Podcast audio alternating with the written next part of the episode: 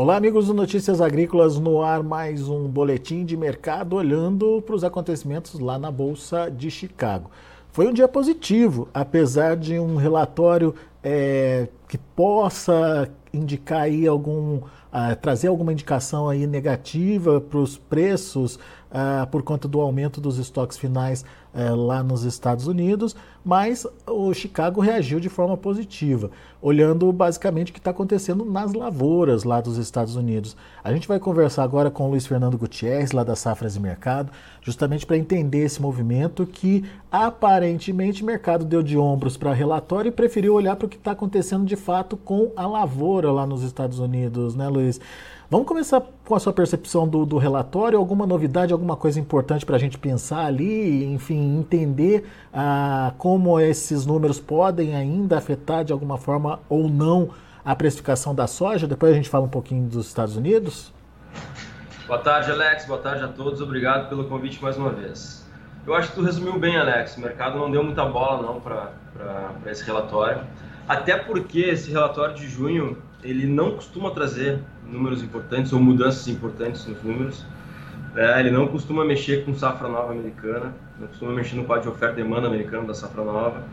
É, ele trouxe algumas, alguns pequenos ajustes para a safra velha que acabaram até influenciando o estoque de safra nova, mas a verdade é que 400 mil toneladas a mais ou a menos não muda nada o quadro de oferta e demanda, tanto da safra disponível quanto da safra nova americana. Né? Então, Uh, dá para dizer que é um relatório que, se a gente pegar na vírgula, ele é um pouquinho baixista, mas na prática ele é neutro, porque não muda praticamente nada né, do quadro aí da, do ambiente que a gente tem aí para produção de estoques americanos.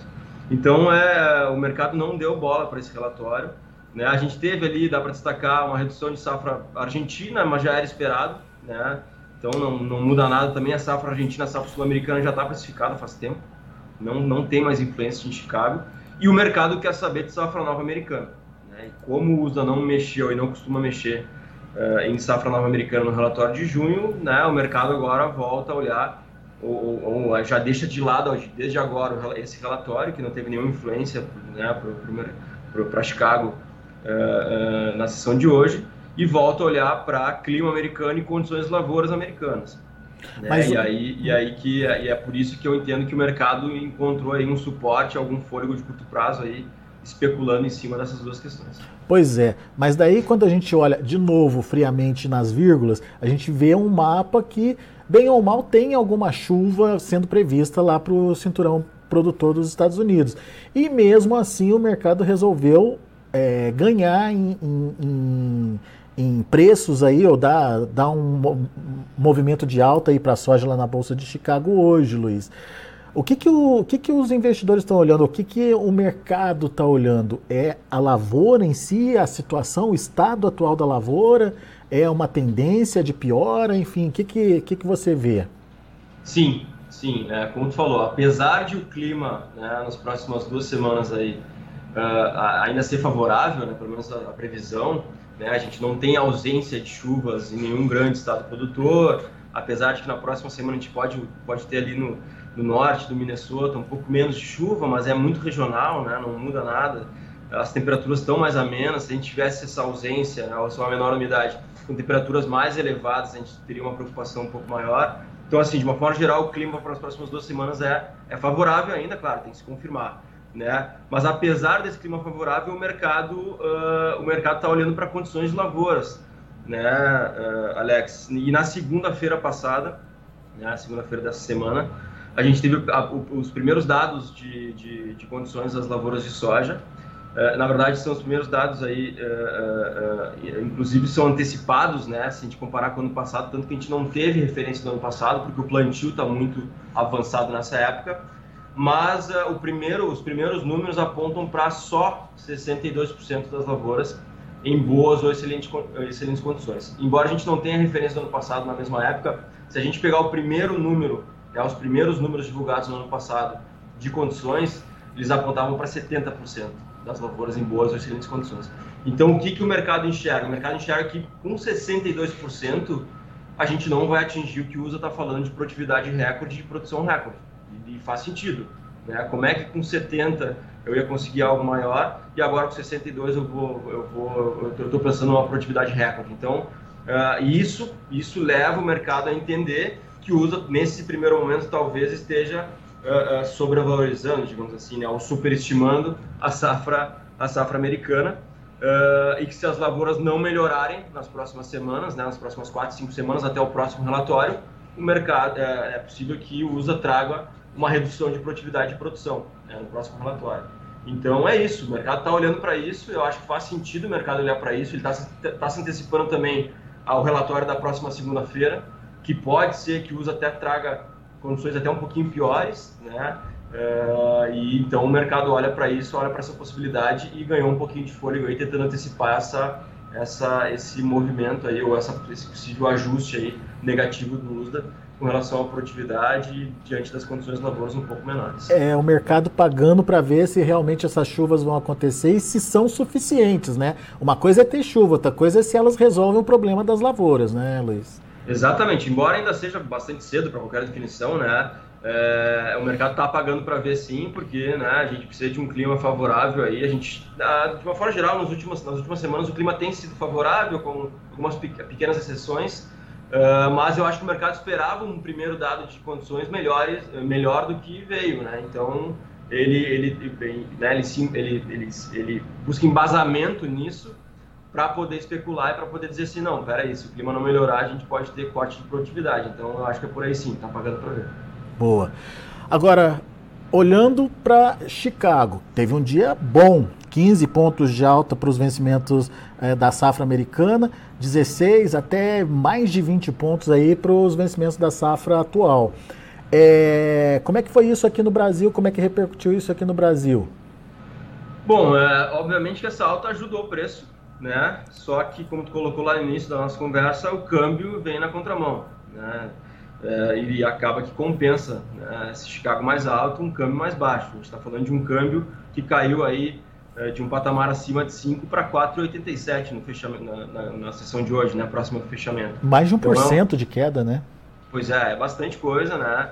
É, e, e isso acabou compensando, acabou não ajudando o preço. Então, os preços eles oscilaram bastante na semana, né? Teve, teve dias positivos, dias negativos, mas de uma forma geral eles ficaram um pouquinho de lado aí, né? No, no, no frigir dos ovos, eles acabaram meio lateralizados durante a semana aí.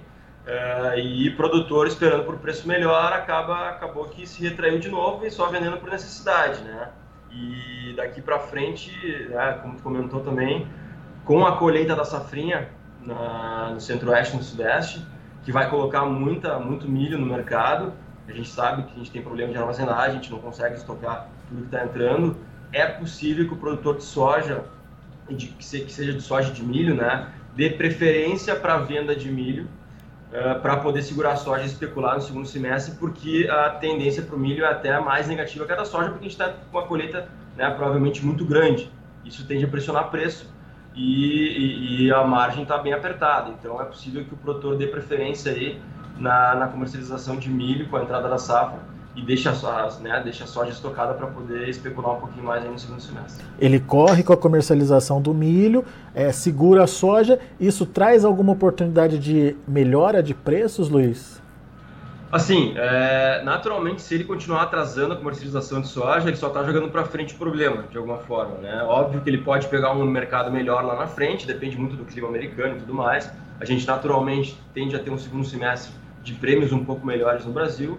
Ah, mas vai depender principalmente do clima, né, no sentido da formação do preço aí. Uh, mas, uh, ele, como eu falei, ele está atrasando, está tá, né, tá, tá, trazendo uma manutenção desse atraso que pode jogar contra o preço mais à frente. Né? A gente lembra que o produtor está bem atrasado na comercialização e no momento que ele, que ele começa a vender, isso, isso não, não, é, não, não ajuda preço, né, de uma forma geral no Brasil.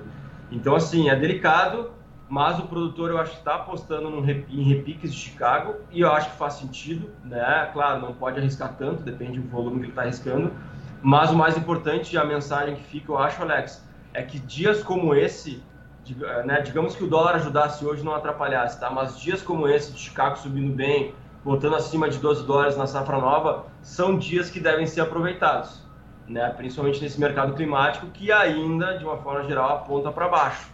Ah, então esses repiques aí tem que tá, estar tá no radar do produtor e, para ele poder aproveitar quando a conta fechar um pouquinho melhor para ele. É, bem lembrado, Luiz, principalmente por conta dessa estratégia, né? Você até pode causar momentaneamente uma elevação nos preços da soja por conta desse enxugamento é, momentâneo da oferta, mas em algum momento você vai ter que botar essa soja para vender. E na hora que isso acontecer, se for de forma concentrada, é nova pressão aí para os preços, mesmo é, no, no, momento em que teoricamente a gente teria uma disputa maior aí pelos produtos no mercado interno, né? Exatamente, até porque, né, Alex, a gente lembra que com a superprodução brasileira aí que, que entrou no mercado, mais de 155 milhões de toneladas, a gente está prevendo o estoque mais alto. Né? Por mais que a gente tenda a exportar mais, tenda a esmagar mais nessa temporada, é, mesmo assim a gente vai ter uma recuperação de mais ou menos uns 50% de estoque, é mais estoque no final do ano. Então, aquela corrida que, que, que, acontece nos últimos meses do ano por uma possível falta de soja não deve acontecer nesse ano. Então, como tu colocou, isso pode atrapalhar ele mais à frente se ele continuar atrasando a comercialização. Qual que é a melhor estratégia, então? É aquilo que você falou, é aproveitar os momentos de oportunidade. Exato. Dias como esse, né, como eu falei, de Chicago em alta, é, quando, quando o câmbio não atrapalhar, devem ser aproveitados né? Porque vão ser dias que vão trazer uma formação de preço um pouquinho melhor, nem que seja um, dois, três reais a mais, devem ser aproveitados porque o cenário ainda é negativo, né? Uh, e eu acho muito arriscado o produtor carregar muito volume para apostar em uma possível quebra americana, né? Mais para frente. Então, é, eu acho que a mensagem é essa: ele continuar de olho, uh, acompanhando o clima americano e quando o mercado favorecer ele, né, tanto no lado do câmbio quanto no lado da, de Chicago, ele deve aproveitar aí para poder fechar a soja num patamar um pouquinho melhor. Boa, Luiz. Muito bom. É, entendeu então o recado, né? Você que é produtor rural, você que está ouvindo a gente, você que está atrasando aí a, a, sua venda de soja, preste atenção nas oportunidades, vá aos pouquinhos desovando esse estoque, é, não leve tudo para o segundo semestre, pode ser perigoso, principalmente se se confirmar uma safra cheia lá nos Estados Unidos. É, mesmo que tenha a maior das demandas aqui no Brasil, a oferta ainda é grande para um segundo semestre e isso pode mexer até com os prêmios no final das contas, né, Luiz? Exato, uma oferta desse tamanho, né? E com a nossa projeção de aumento de estoques, uh, isso deve impedir que os prêmios subam muito no segundo semestre. Né? Naturalmente, a gente espera prêmios melhores, mas a gente não, deve esperar prêmios de 200 pontos, por exemplo, como a gente teve em anos anteriores, porque a gente vai ter uma folga de oferta aí que deve impedir que isso aconteça. Muito bom. Luiz Fernando Gutierrez, obrigado mais uma vez pela sua participação. Sempre bom te ouvir. Volte sempre, meu amigo. Obrigado, Alex. Um abraço. Até a próxima. Valeu, abraço para você. Tá aí Luiz Fernando Gutierrez, Safras e Mercado, analisando o mercado, olhando para o relatório do USA, sem novidade. Tanto é que ah, os preços seguiram um rumo completamente diferente do que aquele que poderia ter sido a partir das informações do relatório. É, de acordo com o Luiz Fernando Mercado, está preocupado de fato com o que está acontecendo ali na lavoura naquele momento e o que está acontecendo é aparentemente um deterioramento do potencial produtivo da soja e, portanto, nem as chuvas é, que estão previstas aí nos radares, é, nos mapas climáticos lá dos Estados Unidos estão animando o mercado que prefere pagar para ver é, até a chuva de fato acontecer e para saber se de fato elas são suficientes aí para atender a necessidade daquela planta. Então o mercado sobe um pouquinho para pagar para ver justamente o que vai acontecer nos próximos dias. E aqui no Brasil, apesar da alta de Chicago, o câmbio acabou tirando aí essa possibilidade de melhora dos preços em reais. Mas o Luiz disse que é para você, produtor, ficar atento, principalmente nesse movimento em Chicago, sempre que tiver aí uma melhora de preços por lá e que o câmbio, obviamente, é, favorecer, é, é, momento de participar e evitar de levar muita soja lá para o segundo semestre, que daí sim pode ser um risco maior. Quer saber mais informações do preço da soja lá na Bolsa de Chicago? Vamos te mostrar agora. De olho na tela. Olha aí o julho, 13 dólares e 86 centes por bushel, uma alta de 23 pontos mais 25. Agosto, 12 dólares e 96 centes por bushel, 16 pontos mais 75 de alta. Setembro, 12 dólares e 18 centes por bushel, 15 pontos mais 75 de elevação. É, novembro, 12 dólares e 4 centes por bushel, 15 pontos mais 25 de alta são os números da soja. Vamos ver uh, o milho.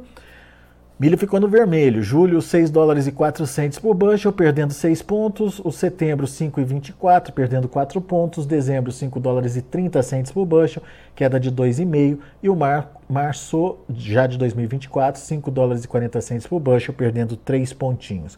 Para finalizar, a gente tem o trigo também Trigo para julho, 6 dólares e 30 centes por bushel, 4 de queda. Para setembro, 6,41, perdendo 2 pontos mais 75. Dezembro, 6,58, queda de 1 ponto mais 75. E o março de 2024, 6 dólares e 72 centes por bushel, alta de 1 ponto mais 25. Ah, são números positivos para o trigo também ao longo do dia de hoje.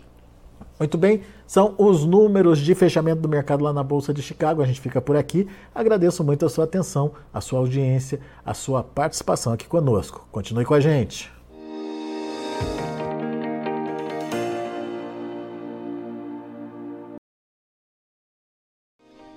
Se inscreva em nossas mídias sociais. No Facebook, Notícias Agrícolas. No Instagram, arroba Notícias Agrícolas e em nosso Twitter, arroba Norteagri.